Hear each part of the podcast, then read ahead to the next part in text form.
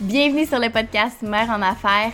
Donc, ce podcast-ci s'adresse à toutes les femmes qui ont envie de reprendre le contrôle de leur vie, qui ont l'impression de s'être un peu perdues là, au fil des années. Donc, vous allez voir, on va aborder plein de sujets la maternité, la parentalité, l'entrepreneuriat, jusqu'à la santé mentale. Bref, on va vraiment toucher à tout. Donc, j'espère que vous allez apprécier. Puis, sur ce, ben, je vous souhaite un bon épisode. Hello, hello! Bienvenue dans l'épisode 2 de Mère en affaires. Donc aujourd'hui, on aborde un sujet qui est quand même assez sensible, mais qui est vraiment important. Donc vous l'aurez peut-être deviné, on va parler de santé mentale, mais plus précisément de mon expérience avec la santé mentale et comment je deal avec tout ça à travers euh, les sphères de ma vie. Donc dans mon rôle de maman, au travail, euh, à l'école, bref, vraiment partout. Euh, puis à la fin, là, je vais finir en vous donnant des petits conseils, donc des petites astuces que j'ai développées au fil des années puis, euh, je tiens quand même à faire un petit warning là, avant qu'on commence, ok? Chaque expérience est différente, chaque personne est différente aussi. Ça se peut que tu aies le même trouble que moi, puis tu aies vraiment des symptômes qui sont différents. Donc, je vous parle vraiment de moi, ce que j'ai vécu et comment je l'ai vécu aussi. Donc, euh, puis j'espère euh, vraiment que ça va pouvoir vous aider et vous faire comprendre aussi si jamais vous posez des questions par rapport à ça. Je pense que ça va vraiment répondre à toutes vos questions. Donc, je vais commencer sans plus attendre. Euh, donc, moi, j'ai eu euh, mon diagnostic de trouble de la personnalité limite à 18 ans. Donc, ça fait 7 ans que j'ai eu mon diagnostic euh, officiel. Donc, mais tu vous allez voir, là, je vais descendre quand même assez loin pour vraiment vous parler de comment moi je l'ai, je l'ai su. Parce que ça faisait déjà plusieurs années, je pense, quand j'ai eu mon diagnostic, que j'avais déjà des petits enjeux là, au niveau de ma vie. Donc, euh, j'avais 13-14 ans à l'époque, euh, quand déjà, là, au niveau de mes relations interpersonnelles, c'était vraiment difficile. J'avais des amis qui étaient vraiment pas compliqués, pas conflictuels, mais moi, j'étais toujours un peu la bête noire, euh, qui chicane avec ses amis, qui crée des conflits. La personne là, que tu n'oses pas vraiment parler parce que tu comme tu marches tout le temps un peu sur des œufs, tu as peur de sa réaction, ben j'étais un peu cette personne-là, que tu as peur de froisser, que tu veux pas insulter, fait que comme tu dis pas ce que tu penses vraiment, euh, sais, avec mes amis de secondaire, c'était pas mal ça. Il y avait tout le temps un peu peur de, de, ma réaction. Donc, il faisait comme attention à qu'est-ce qu'il disait. Puis j'étais quelqu'un de vraiment réactive. Là. Donc, euh, si jamais j'étais insultée, ben, j'avais tendance à vraiment me braquer puis à pas vouloir entendre ce que les personnes me disaient. Euh, fait que, je dirais que même ça, c'était quand même un enjeu qui était quand même assez important dès mon jeune âge. J'étais quand même au secondaire. Euh, j'ai quand même eu des relations amoureuses très, très tôt. Euh, moi, à 14 ans, j'ai eu mon premier copain. Puis déjà, je dirais que ça a beaucoup joué sur mes émotions en montagne russe. j'étais quelqu'un de vraiment intense, exigeante aussi. j'avais tendance à comme vraiment être into ma personne euh, puis à mettre tous mes œufs dans le même panier avec cette personne-là. Euh, j'avais une dépendance affective aussi. Fait que j'étais vraiment accrochée. Euh, je voulais toujours que cette personne soit avec moi. tu sais, à l'époque, je voulais que mon chum vienne me chercher à l'école tout le temps. il se mettait de la pression à vouloir tout le temps venir me chercher parce que sinon j'étais fâchée. J'étais quelqu'un de vraiment comme émotive, mais dans le tout ou rien. J'étais vraiment dans l'intensité à 100% ou à 0%. J'avais tendance à avoir de la misère à garder un équilibre sais, à être dans le juste milieu, le fameux 50%, où euh, il y a des personnes qui vont dire la zone noire, la zone blanche, puis la zone grise, qui est comme la, la zone du centre. Et puis ça, vous allez voir, là, je vais en parler quand même euh, plus longuement dans l'épisode, mais la fameuse zone grise, c'est comme que tu aimerais atteindre. C'est comme l'idéal, en fait. C'est de pouvoir nuancer tes pensées, nuancer les situations aussi. Mais je dirais que pour une personne trop de personnalité limite, surtout pour moi, euh, c'est quelque chose qui était très, très difficile. J'étais vraiment beaucoup dans l'extrême. Fait comme je dis, quand je me donnais dans quelque chose, ben, je me donnais à 150%. J'étais super investie. Euh, à l'école, mettons, si je décidais que je voulais faire un projet, ben, j'étais à 100%. J'étais vraiment into mon projet. Mais... Euh, quand, mettons, ça allait moins bien, ben j'étais à 0%. Tu sais, c'était vraiment, le, projet était juste au point mort, euh, je m'investissais plus, j'étais plus intéressée. On dirait que la nouveauté, ça a quelque chose de vraiment beau pour moi. Tu sais, au début, là, je suis vraiment into, je veux vraiment comme me donner, donner tout ce que j'ai, mais à un moment donné, justement, je, frappe un, genre de mur. Et là, euh, j'ai plus envie de donner aucune énergie à ce projet-là, euh, tu sais, quitte à juste abandonner je suis quelqu'un qui a rarement terminé quelque chose dans sa vie ou qui a maintenu quelque chose. C'est la stabilité, c'est quelque chose qui est quand même très très difficile de, de mon point de vue à moi, pour moi. J'ai de la difficulté à terminer quelque chose que j'entreprends. Euh, c'est quelque chose que j'ai beaucoup beaucoup travaillé au fil des années, mais au début, là, euh, si je commençais quelque chose, c'était vraiment difficile pour moi de le terminer ou juste de rester constante. Euh, je vais vous en parler plus loin, mais vous allez voir que ça, ça s'est amélioré avec les années puis avec le temps. Mais au début, c'était vraiment, vraiment difficile. Euh, puis je dirais jusqu'à il y a comme 2-3 ans, là, où là, je peux dire que j'ai vraiment euh, mis des outils en place pour garder ma stabilité puis rester vraiment focus dans mes objectifs pour pas perdre la motivation. Mais tu sais, quand j'étais au secondaire, juste me lever le matin. Tu sais, il y a un 6 mois là, que je pouvais être vraiment aille euh, vraiment dedans. Puis il y a six mois que j'étais vraiment déprimée, déprimante. J'avais pas le goût de me lever, je perdais ma motivation, j'avais pas envie d'aller à l'école. Euh, ça devenait comme vraiment tout le temps un. Comment je dirais ça? Comme vraiment lourd. C'était tout un fardeau. Euh, puis tu sais, pour vrai, si je suis full honnête avec vous, j'ai eu une super de belle adolescence. J'ai eu des super de bons parents, j'ai eu une bonne éducation, j'ai jamais manqué de rien. J'avais pas vraiment d'éléments prédisposés, me prédisposant, mettons, à un trouble de santé mentale, mais je pense qu'avec le euh, on comprend que n'importe qui peut être sujet à développer un trouble de santé mentale. Donc, tu sais, moi, il n'y avait rien qui laissait présager, comme quand j'étais jeune, que j'allais développer euh, un trouble plus vieille. Mais, euh, comme je vous dis, là, c'était vraiment beaucoup des highs, des downs c'était tellement comme difficile à gérer. Puis il y a un moment où, à un moment donné, je me suis juste. Euh, ben, comme j'ai eu un petit talk avec moi-même, puis je me suis dit qu'il fallait que j'aille chercher de l'aide. Donc, euh, quand j'ai vu là, que ça se reproduisait plusieurs fois, parce que, tu sais, quand j'étais dans une belle période, ben, je pensais, je pensais que ça reviendrait jamais. Tu sais, je me disais, ah, enfin, tu sais, je suis sauvée de cette période de creuse, mais ça revenait constamment. Donc, finalement, j'ai décidé d'aller voir ma médecine de famille en lui expliquant la situation, en lui expliquant que justement, tu sais, j'avais des grosses périodes de high, des grosses périodes de down. Euh, puis que quand ça me pognait, ça revenait tout le temps, que j'étais déprimée. Euh, puis, au niveau de ma perte de motivation, le fait que j'avais perdu le goût d'aller à l'école. Euh, puis, finalement, euh, elle, ce qu'elle faisait, c'est qu'elle me donnait des antidépresseurs. Puis, sais, je vous dirais que j'allais la voir comme au mois, mettons, pour faire un suivi sur comment ça allait mes médicaments et tout. Puis, à toutes les fois, ça m'amenait juste dans un creux plus creux ça allait vraiment pas. Tu sais, moi, les antidépresseurs, ça, ça c'est pas fait pour moi, là. Mais soit on augmentait mon dosage, soit si on était rendu au plus haut dosage, ben, on allait tout simplement vers une nouvelle molécule. Mais à chaque fois, je voyais non seulement pas d'amélioration, mais je trouvais que j'étais encore plus déprimée que je l'étais avant de prendre les médicaments. Donc, évidemment, là, c'est sûr, ça fonctionne pas. Euh, je voudrais là, que ça ait été un peu le yo-yo euh, pendant comme deux, voire trois ans.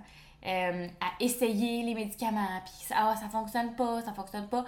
Donc, à un moment donné, je suis arrivée un peu euh, dépourvue de moyens dans son bureau, puis j'ai demandé qu'on trouve une solution parce que là, tu sais, quand on a fait plein des molécules, puis là, qu'il y en a aucune qui fait, euh, tu viens comme un peu, justement, désemparé, tu sais comme pas quoi faire, tu, tu vois comme plus de solution, pas d'issue non plus. fait que c'est à ce moment-là, je devais être rendue à 17 ans, j'approchais mes 18 ans, qu'on a opté pour faire une référence en psychiatrie. Euh, je vous dirais qu'à ce moment-là, je savais pas vraiment ce que ça faisait une psychiatre. J'étais pas super renseignée. Je faisais pas vraiment de recherche là-dessus. Donc, euh, elle m'a juste dit que j'allais pouvoir regarder avec une psychiatre qu'est-ce qui se passait. Euh, donc, mais de pas me faire trop d'attente parce que même à ce moment-là, même il y a 7 ans, les listes d'attente étaient quand même assez importantes. Puis le délai pour voir un psychiatre, un psychologue, c'était quand même vraiment long là aussi. Donc, euh, je suis repartie sur le bureau avec ma référence en psychiatrie. Euh, puis, euh, dans le fond, j'ai quand même eu un coup de chance. Là, puis souvent, quand j'en parle, je vais vous le dire, si vous me posez la question. dans le fond, trois semaines après, j'ai eu l'appel de la psychiatrie pour avoir un rendez-vous. Dans le fond, c'était une psychiatre qui venait temporairement remplacer. elle venait comme donner un coup de main là, parce qu'il y avait beaucoup, beaucoup de dossiers dans ces, dans ces moments-là.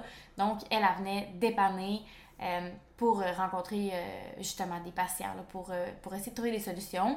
Donc, moi, j'ai eu rendez-vous avec cette madame-là la semaine même de mon appel. Donc, comme je vous dis, il y a eu comme trois semaines entre la rencontre avec mon médecin de famille puis la rencontre avec la psychiatre. comment ça fonctionne, c'est que elle fait comme ton histoire de vie, donc euh, de où tu viens, euh, tes parents, euh, qu'est-ce qui t'amène en consultation. Puis en fait, moi, c'est ça, j'expliquais ce que j'expliquais à mon médecin depuis comme plusieurs années, donc que j'avais vraiment des périodes d'humeur qui fluctuaient, qu'au niveau de ma motivation, j'étais tout le temps comme dans des highs, des downs. Au niveau de mes relations interpersonnelles, c'était vraiment difficile, que j'étais beaucoup dans l'excès, que j'étais très impulsive. Puis ça, on va en reparler parce que c'est quand même quelque chose de vraiment important, mais je vais un peu parler de comme ce qui m'apportait, dans le fond, à venir la voir. Puis, euh, je me rappelle, elle a comme mis fin à, l'entrevue, si on veut, euh, au rendez-vous. Euh, puis elle m'a dit, je vais te lire quelque chose, puis dis-moi si ça te ressemble. Fait qu'elle m'a comme lu une description d'un trouble de santé mentale à ce moment-là. Et je me rappelle, ça m'avait vraiment fait drôle parce qu'elle venait littéralement de lire exactement tout ce que je lui avais dit, ou presque. Euh, puis, tu sais, moi, j'avais aucune idée à ce moment-là que le trouble de la personnalité limite existait. Je sais qu'aujourd'hui, c'est un diagnostic qui est quand même mis de l'avant, euh, puis qui a été euh, beaucoup comme discuté dans les dernières années, mais moi, OK, il y a sept ans, ça se parlait pas. Les gens en parlaient pas du trouble de, de la personnalité limite, puis j'avais aucune idée c'était quoi, j'en avais jamais entendu parler. Moi, je pensais peut-être que j'avais comme quelque chose comme de la bipolarité, mais encore là, c'était quand même flou parce que, j'étais quand même jeune, je faisais pas comme je vous ai dit, beaucoup de recherches là-dessus. Fait que je connaissais plus ou moins les, les troubles de santé mentale. Mais quand elle m'a lu la description du TPL, j'étais comme, oh my god, c'est vraiment moi. Euh, Puis tu sais, je dis souvent que ça a vraiment été quelque chose de bénéfique pour moi parce que du moment où tu as un nom sur quelque chose, que tu sais que oh my god, mais tu sais, je suis pas folle dans le fond là. Parce que oui, il y a un moment où tu te remets en question, tu te remets en doute euh, parce que tu te dis mon Dieu Seigneur, comme pourquoi moi je suis comme ça puis les autres autour de moi ne sont pas comme ça? Pourquoi moi je suis la personne vraiment toxique dans mon cercle d'amis alors que tout ce que je souhaiterais, c'est être une personne saine, pouvoir leur apporter du bien, du positif? C'est difficile d'apporter des changements aussi quand tu sais pas qu'est-ce que tu as. Fait que euh, à ce moment-là, c'est sûr que moi, j'avais aucune idée c'était quoi. Fait que là, justement, ça me dit que, elle est pas mal sûre que c'est ça que j'ai. Euh, puis elle me recommande un livre. Puis honnêtement, si jamais, euh, soit vous avez un diagnostic ou vous doutez d'avoir un diagnostic, c'est un livre que je vous conseille fois 1000. ça s'appelle Le guide de la personnalité limite ou Le guide du borderline. Je pense que, tu sais, c'est une couverture qui est comme orange et rose. À l'intérieur, vous avez des quiz, euh, également là, toutes les sphères de la vie où ça peut se présenter, donc euh, les caractéristiques d'une personne TPL. Puis justement, tu vas voir souvent la réaction d'une personne TPL versus la réaction d'une personne qui n'a pas ce trouble-là. Puis vraiment, là, comme moi, je me reconnaissais dans plein, plein de choses, puis ça m'a vraiment fait du bien de pouvoir m'analyser. Je dirais par contre qu'à ce moment-là, j'étais plus ou moins prête à me prendre en main. Euh, j'étais repartie avec une prescription de médicaments. Mais tu sais, moi, les médicaments, ça a vraiment été euh, un struggle pour moi, comme quelque chose que je, je jouais beaucoup au yo-yo avec mes médicaments. Tu sais, quand j'étais dans une bonne période, je les arrêtais. Euh, fait que ça, ma psychiatre était comme un petit peu tannée de ce genre de comportement-là de ma part. Là, à chaque fois qu'elle me demandait comment ça allait mes médicaments, puis je disais, ouais, mais je les ai arrêtés. Euh, puis, tu sais, on était allé dans d'autres sortes de médicaments. Tu sais, je prenais des antipsychotiques à ce moment-là. Je prenais un autre, un autre type de médicament qui m'aidait vraiment beaucoup au point où, justement, tu sais, je les arrêtais. Parce que je me disais, hey, finalement, je vais bien. C'est sûr que quand tu es dans ton six mois, là, que ça va vraiment bien, tu pas le goût de les prendre, tes médicaments, tu vois pas la nécessité. Je pense que c'est plus quand tu les arrêtes que là, tu vois que, OK, c'est pour ça que je les prenais dans le fond, c'était vraiment pertinent. Fait que j'avais tout le temps un, moment où il fallait que je les reprenne, que je me réadapte, qu'on réajuste la dose. Bref, vous comprenez un peu, là, c'était quand même assez tannant. Euh, mais c'est ça. Fait que, tu sais, moi, je continuais de la voir, je pense que c'est comme à tous les mois. Euh, puis j'avais tout le temps une ligne où je pouvais appeler si jamais ça allait pas, puis que je voyais comme... J'avais le besoin, en fait, de la rencontrer. Euh, parce que finalement, dans le fond, elle est restée, jusqu'à sa retraite. Il y a, je pense, ça fait trois ans qu'elle a pris sa retraite. Elle est restée au Saguenay, puis elle a dépanné euh, vraiment longtemps. Donc, ça l'a fait en sorte que quand même, elle connaissait mon dossier, euh, tu sais, elle savait j'étais qui. Fait que, tu sais, ça, ça m'a quand même apporté vraiment un bon suivi. Euh, justement, j'ai eu besoin à un moment donné de l'appeler. Puis, tu sais, des fois, on a peur de demander de l'aide, on a peur de, de s'avouer vulnérable. Euh, tu sais, on pense qu'on va être capable de tout gérer tout seul, puis que ça va passer. Mais euh, il y a un moment où j'ai vraiment touché le fond. je devais avoir, mon Dieu, 19 ans, 18 ans? Ouais, je devais avoir 18 ou 19 ans, parce que moi, c'était à 18 ans que j'ai eu mon diagnostic. je devais être rendu comme à 19 ans. je l'ai appelé parce que ça n'allait pas du tout. Euh, j'étais dans une période vraiment creuse, j'avais des idées noires. Euh, j'avais comme, c'est ça, j'avais plus de, de, joie de vivre. Euh, puis moi, tout ce que je souhaitais, c'était de voir quelqu'un pour pouvoir en parler. Mais comme je dis, il y a sept ans, c'était tout aussi difficile d'avoir un psychologue ou quelqu'un à qui parler. j'avais appelé au 8-1, j'avais tout essayé pour vrai, puis ça ne marchait pas. Euh, donc, j'avais pris rendez-vous avec ma psychiatre, puis j'ai expliqué la situation. Tu sais, que j'essayais d'avoir euh, un psychologue, que j'étais pas en moyen de me payer un psychologue au privé, euh, mais que, tu sais, justement, j'avais des idées noires. Euh, sérieux, ça allait pas. Ça allait pas du tout. Euh, puis c'est à ce moment-là, dans le fond, qu'elle m'a parlé d'un programme, là, dans le fond. Euh, c'était comme des étudiants, des internes en psychologie qui venaient faire justement leur dernier stage sur le département. Donc, je pourrais avoir une psychologue une fois par semaine qui pourrait justement me m'évaluer comme pour son travail final. fait que moi, j'ai saisi l'opportunité. Honnêtement, j'avais rien de mieux qui s'offrait à moi de toute façon. J'avais déjà essayé dans le passé là, de voir des psychologues euh, avec le programme de mon père. Là. mon père avait comme des assurances en tout cas, puis je pense que j'avais droit à 10 séances. Honnêtement, 10 séances, c'est vraiment pas suffisant pour travailler euh, sur soi.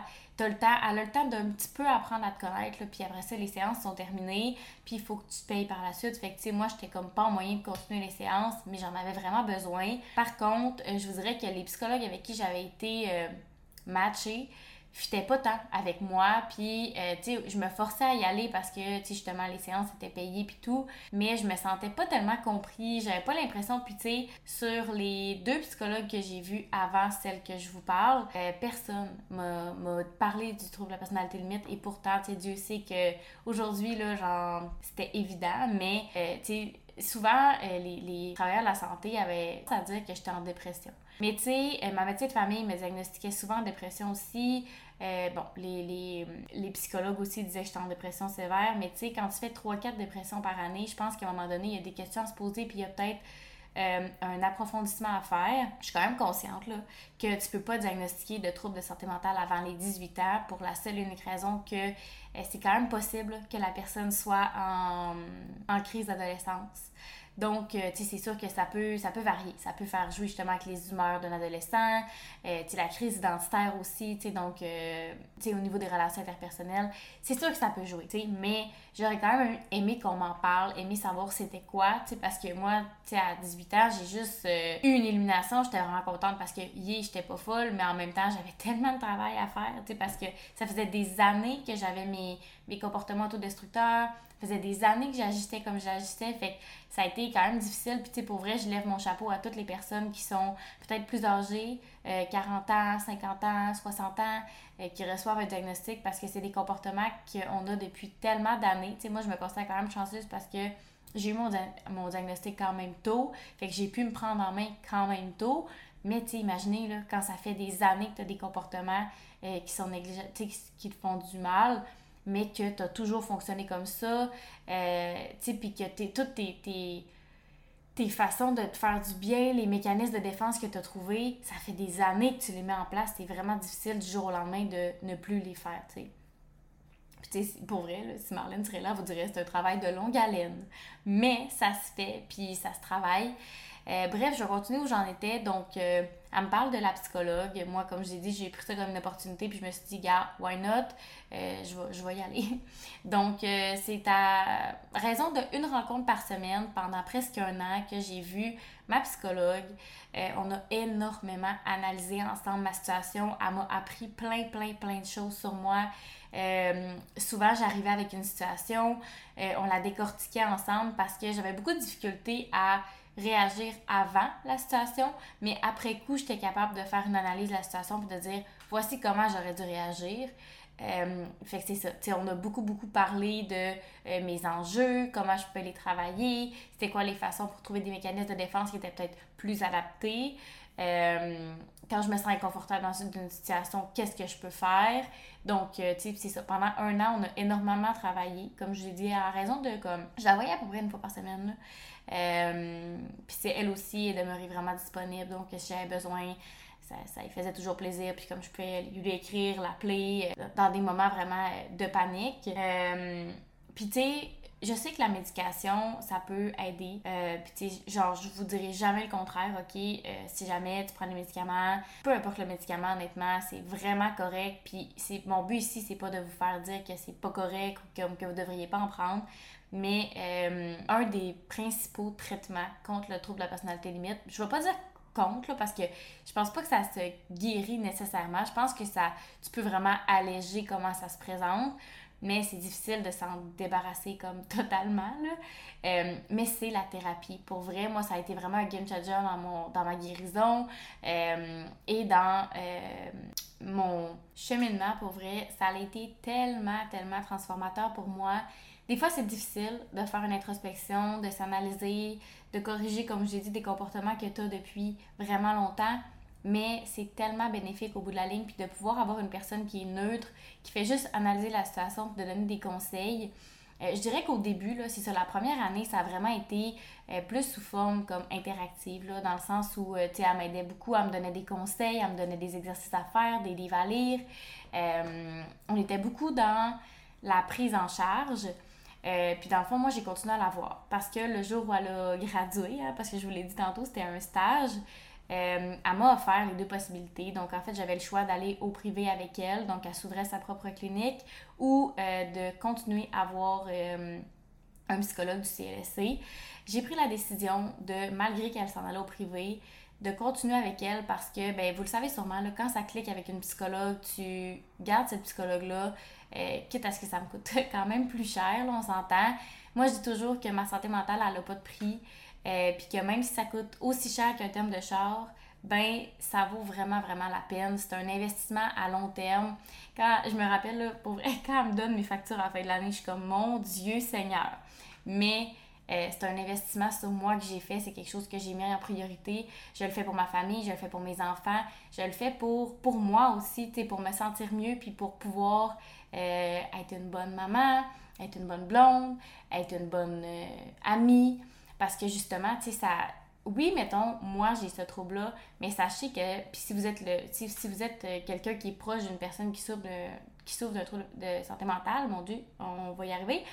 Euh, vous le savez, c'est des fois très difficile, euh, mais justement, je pense que nous, de notre côté, notre devoir, notre mission, c'est de faire tout en notre pouvoir pour aller mieux et pouvoir aller chercher des beaux outils donc, c'est ça. la première année, euh, ça a été plus euh, justement là, un suivi où elle me donnait beaucoup de conseils. Et euh, vu que j'ai continué à la suivre, ben dans le fond, là, ça fait quatre ans que je la vois. Je la vois encore aujourd'hui à raison de une fois par semaine. dans le fond, c'est plus devenu euh, je fais ma propre thérapie? Puis là, je vais, vous expliquer, là, avant que vous disiez, mon Dieu, tu payes ce prix-là, puis au final, tu te parles tout seul. Euh, c'est plus qu'on va aller dans l'analyse. Donc, mettons, je vais parler d'une situation, puis on va la, regarder ensemble. Souvent, on va me demander qu'est-ce que tu aurais pu faire à la place? Euh, comment tu interprètes ton comportement? tu sais, c'est vraiment... Elle va aller plus dans le... Je vais essayer de trouver par moi-même euh, ce que j'aurais pu faire différemment ou ce qui aurait pu se passer différemment. Euh, puis aujourd'hui, c'est ça, j'ai beaucoup plus de facilité à prendre un step back puis à faire comme, OK, j'aurais pu faire ça. Des fois même, j'arrive à le prendre avant que la situation se produise. Tu sais, il y a quand même eu vraiment des gros changements, mais c'est des changements qui sont à long terme. Tu sais, si ton objectif, c'est de, de, changer en claquant des doigts, ben je t'annonce qu'une personnalité, c'est vraiment difficile à changer de un tu sais, il y a des très beaux, euh, tu sais, il y a des très beaux avantages, comme, tu sais, moi, pour vrai, euh, je pense que je suis une personne très intense. Puis là, je vous dis je pense, mais honnêtement, euh, vous parleriez avec n'importe qui dans ma vie, je suis une personne très intense, mais ça a vraiment ses qualités, tu sais. Mon intensité a fait la personne que je suis, puis a fait que justement, tu sais, quand je m'investis dans quelque chose, tu sais, c'est le fun. Euh, puis les gens ont le goût, justement, de, de, de se joindre à ma drive. Puis, tu sais, des fois, vous devez l'entendre, genre, clairement, des fois, je, je, je souris dans mes podcasts parce que je trouve ça le fun, ça m'allume. Euh, fait que, c'est ça. Mon intensité, elle a ça de beau. Euh, souvent, je vais aller au front. Tu sais, j'aurais pas peur de, de faire quelque chose de différent, de, de mouiller, en fait, là, parce que c'est ça. C'est mon intensité qui qui fait de moi qui je suis. Euh, puis ça fait partie de ma personnalité. Puis honnêtement, jamais je voudrais comme être une personne monotone sans aucune émotion. Sans... Tu sais, c'est beau d'avoir des émotions. C'est juste qu'il faut apprendre à les gérer pour pas justement qu'ils soient hors de contrôle.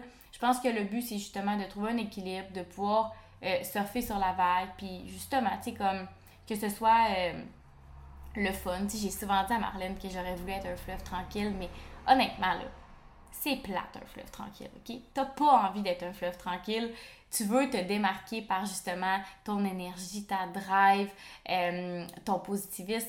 Tu sais, moi, en fait, j'ai, en travaillant certaines sphères, euh, qui, qui, me déplaisait avant, puis qui déplaisait peut-être aux gens autour de moi, ben, je suis devenue une toute autre personne. Mais pourtant, tu sais, sachez que j'ai encore un trouble de personnalité limite, mais j'ai juste appris à faire de mes caractéristiques des belles qualités, puis à euh, comment je pouvais m'en servir de façon positive?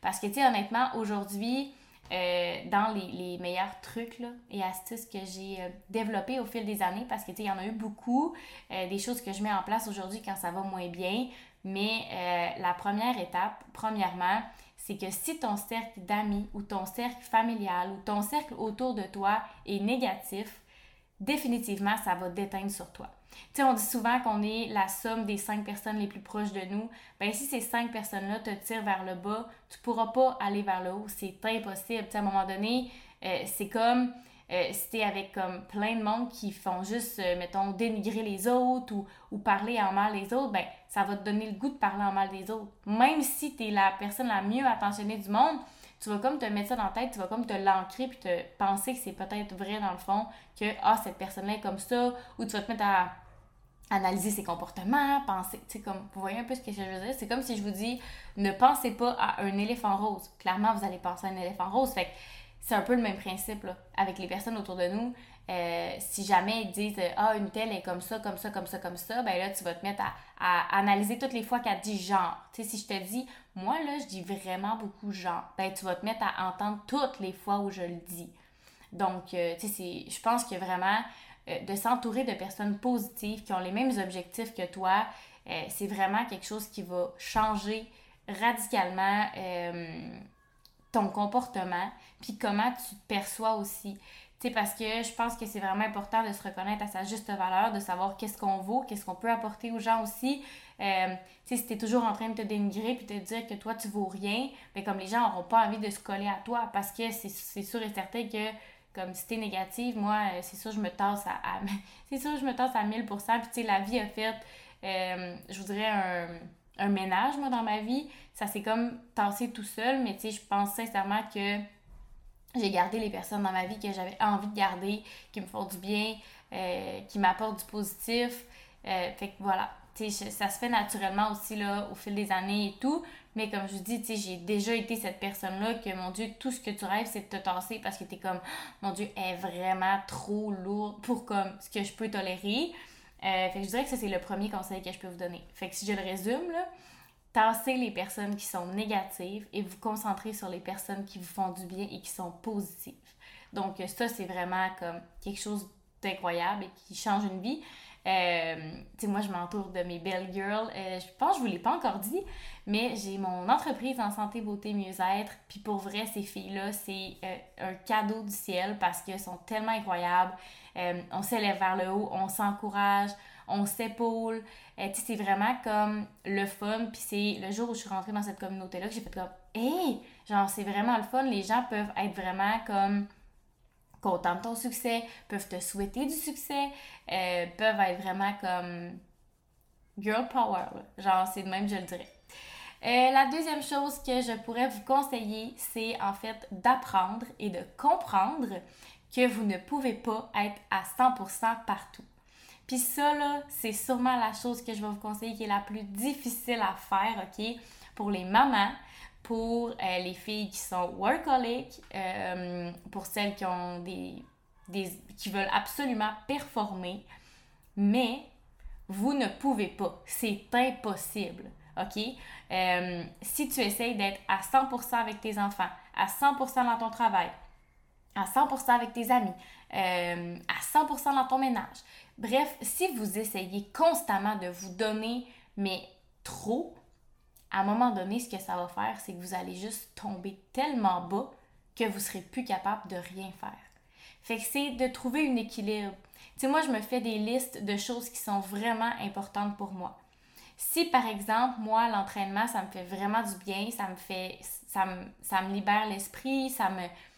Ben, si ça, c'est important pour moi, ben peut-être que euh, je ne focuserai pas autant sur mon alimentation euh, dans le sens où parce que j'aurais tendance à aller dans l'extrême avec mon alimentation. Fait que je me focus sur l'entraînement, mettons, mes enfants, mon ménage. Mon ménage, si j'ai pas le temps de le faire, ou si, mettons, j'ai euh, une heure devant moi, ben, je vais faire l'essentiel pour que ma maison soit propre, qu'elle soit viable, que ça soit un bel environnement, mais sans me rendre malade, à vouloir que ça soit comme je peux manger à terre ce soir. Tu vous comprenez un peu? Euh, puis ça, comme je vous dis, c'est difficile parce que c'est d'apprendre à lâcher prise. C'est d'apprendre à demander de l'aide aussi parce que des fois, ben ça se peut que tu ailles à demander de l'aide autour de toi parce que ça se passe pas comme tu voudrais.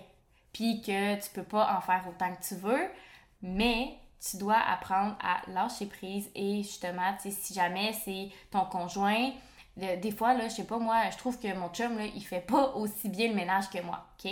Puis comme, je suis sûre qu'il serait même pas insulté que je dise ça parce que définitivement, on le fait pas de la même façon, mais euh, ça m'arrive de dire est-ce que tu peux faire la vaisselle s'il te plaît? Ce soir mettons j'ai telle chose à faire puis comme c'est ça c'est de de se focus sur qu'est-ce qui te préoccupe vraiment dans le moment puis qu'est-ce que tu dois faire dans l'instant.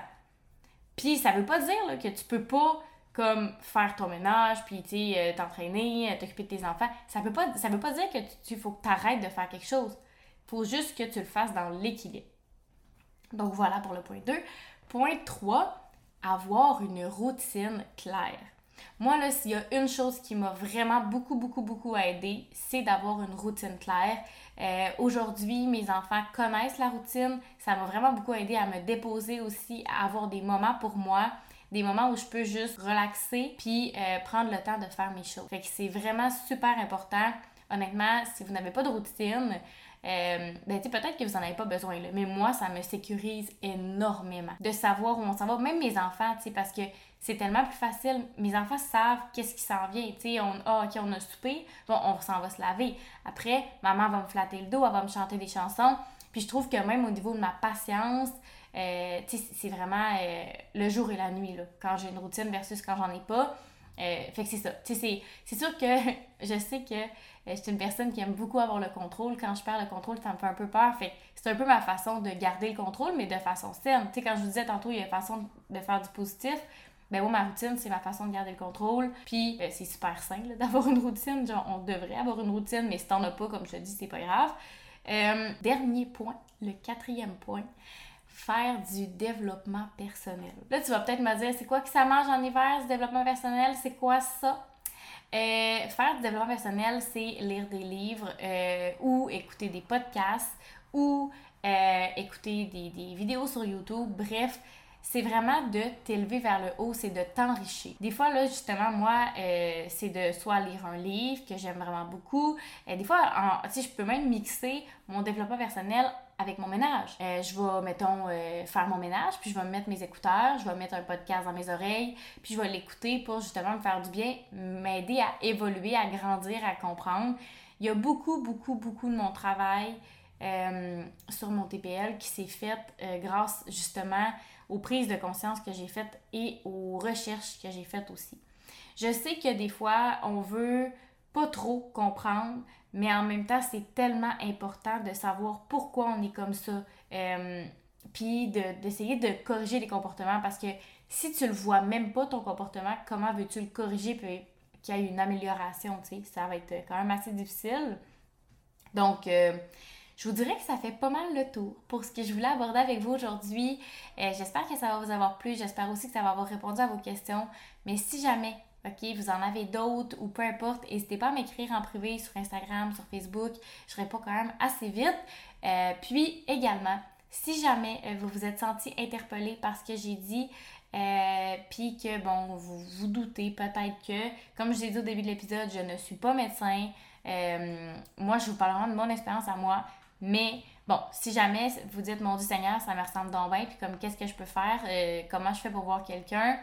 Euh, pour commencer, sur Internet, il y a un petit euh, test, dans le fond, pour pouvoir savoir si vous avez des traits de personnalité limite ou vraiment un trouble de personnalité limite. Je pense qu'il y a 10 caractéristiques. Et si tu en coches 7, tu as un diagnostic. Mais ça se peut là, que tu aies juste des traits parce que, sais, mettons que tu es en bas de, de ce trait, ben c'est juste que tu as des traits de personnalité limite.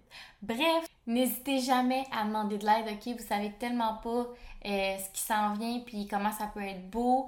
Euh, tu sais, moi je me dis tout le temps que si à 19 ans j'avais jeté l'éponge comme j'avais vraiment le goût de le faire, ben crime, j'aurais pas la belle vie que j'ai aujourd'hui, mes trois enfants, puis comme je suis vraiment reconnaissante. Donc, comme je vous dis, des fois c'est difficile, c'est de, de faire le premier pas, mais j'espère vraiment que si jamais tu te reconnais dans l'épisode, euh, tu n'hésiteras pas à aller demander de l'aide. Merci d'avoir été là, puis on se revoit la semaine prochaine. Bye!